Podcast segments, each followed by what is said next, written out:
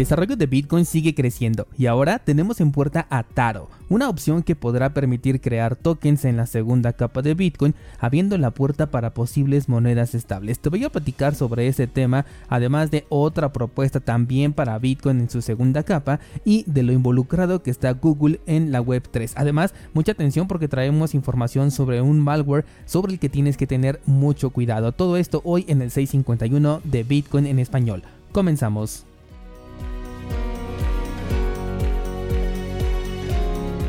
Como en este podcast la seguridad siempre ha estado primero, déjame iniciar con esta noticia sobre un nuevo malware que se está propagando por internet y que roba toda clase de información de los usuarios, sobre todo datos sensibles como contraseñas, números de tarjeta, eh, información guardada en el navegador y por supuesto criptomonedas alojadas en carteras frías en software. Este nuevo malware está entrando a través de extensiones de navegador que son las que permiten o autorizan ciertos cambios en tu equipo que regularmente no leemos y únicamente aceptamos. Y es que este malware es bien interesante porque ahora tiene todo un modelo económico por detrás. Se está vendiendo como un servicio malware as a service, es decir, se alquila durante un determinado tiempo para realizar el ataque y después ya no tienes acceso a ese servicio porque ya no estás pagando, ¿no? Es como un servicio, un tipo Netflix por así llamarlo, hasta dónde ha evolucionado ya el ciberataque. Específicamente en tema cripto, el malware afecta fácilmente a los monederos que se utilizan desde un navegador web en forma de extensión como lo es por supuesto Metamask. También ha sido capaz de vulnerar a las supuestamente seguras carteras en software alojadas en tu equipo. Esta es una de las razones por las que yo siempre he sostenido que las soluciones de software, o sea, las carteras que están en software, son para balances pequeños porque la seguridad de estas aplicaciones depende enteramente de la interacción que el usuario tenga. Y si por alguna razón el usuario permite la llegada de este malware, entonces las criptomonedas estarán en riesgo.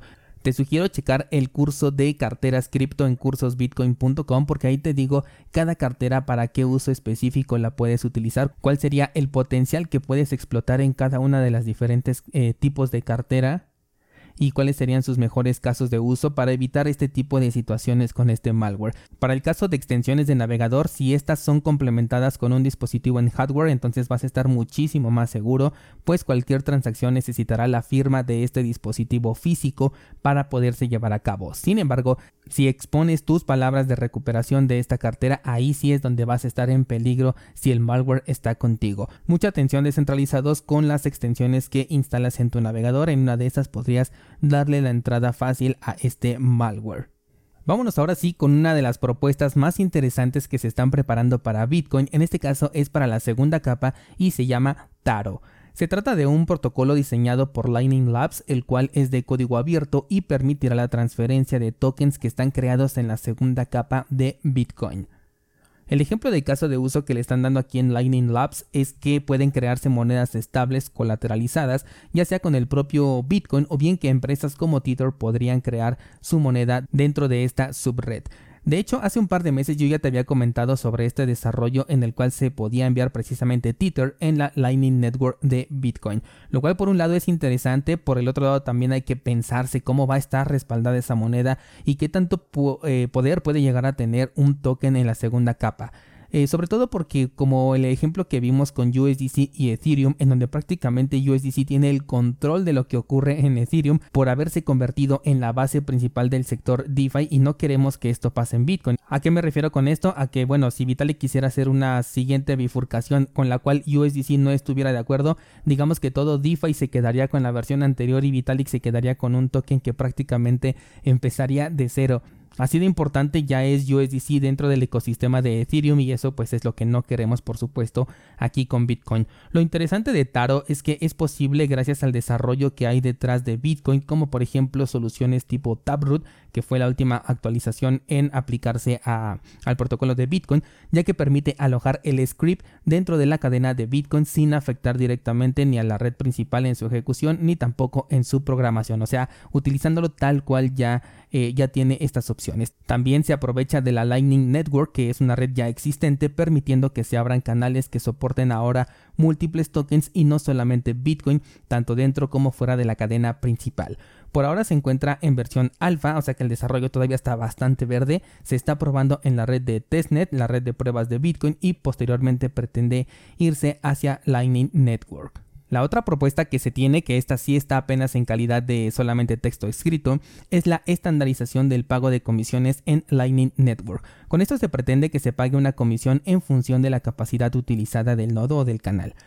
En el artículo se nos detalla que si una transacción ocupa el 25% de capacidad del nodo, entonces ofrecerá una comisión más baja porque tiene espacio para seguir enrutando otras transacciones. Mientras tanto, si el pago requiriera el uso del 100% del nodo, entonces la comisión para pagar sería más alta debido a que dicho nodo quedaría inhabilitado para enrutar otras transacciones hasta que la transacción que ocupó el 100% del nodo sea completada. Suena lógica la propuesta, pero como dije apenas son palabras y quizás apenas esté buscando el feedback de la comunidad para entonces sí ponerse a trabajar.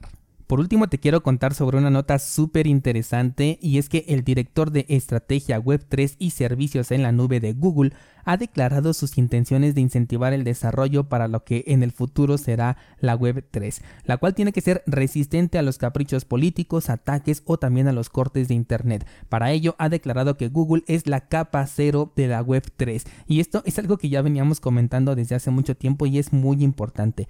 Google sabe que sus servicios en la nube están siendo utilizados para alojar aplicaciones y nodos validadores de criptomonedas, con lo cual sabe que se pueden convertir en un punto único de fallo o que son el punto único de fallo, y de hecho declaró que si ellos y Amazon fueran los únicos que alojaran a dichos nodos o aplicaciones, entonces él mismo admite que el entorno es inseguro porque reconoce su calidad de empresa centralizada y cómo pone en peligro a aquellos que quieran ser descentralizados al utilizar sus servicios.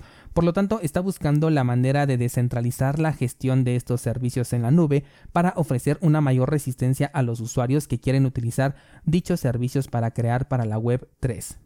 Este es uno de los puntos que te he comentado en diversas ocasiones. Si un proyecto aloja todo dentro de servidores centralizados y el coste hace que no sea rentable hacerlo de otra manera, entonces mejor no ponerle descentralizado a tu proyecto porque no vas a poder cumplir esta promesa a través de dichos servidores. Pienso que una empresa como Google además no puede descentralizar sus servicios por el hecho pues simplemente de ser una empresa, más bien considero que el marketing está enfocado a tratar de ofrecer el mejor servicio para aquellos que buscan a estas empresas con sus servicios en la nube y ofrecer una alternativa fiable para alojar su proyecto porque sabe que ahorita esto es lo que está de moda, sabe que es lo del momento y no quiere perder esta cuota de mercado, a diferencia de otro de los proveedores en la nube que dijo que ellos no iban a aceptar ningún servicio de criptomonedas alojados en, en su nube. No recuerdo cómo se llamaba la empresa, pero si no me equivoco era alemana. En este caso con Google no tenemos por el momento este tipo de restricciones y por el contrario lo que quiere es aprovechar y ofrecer el mejor servicio posible. Si realmente lo pudiera descentralizar, pues qué mejor, pero creo que va más enfocado hacia la estrategia de que lo consideren como uno de los mejores servicios para que todos vayan y alojen allí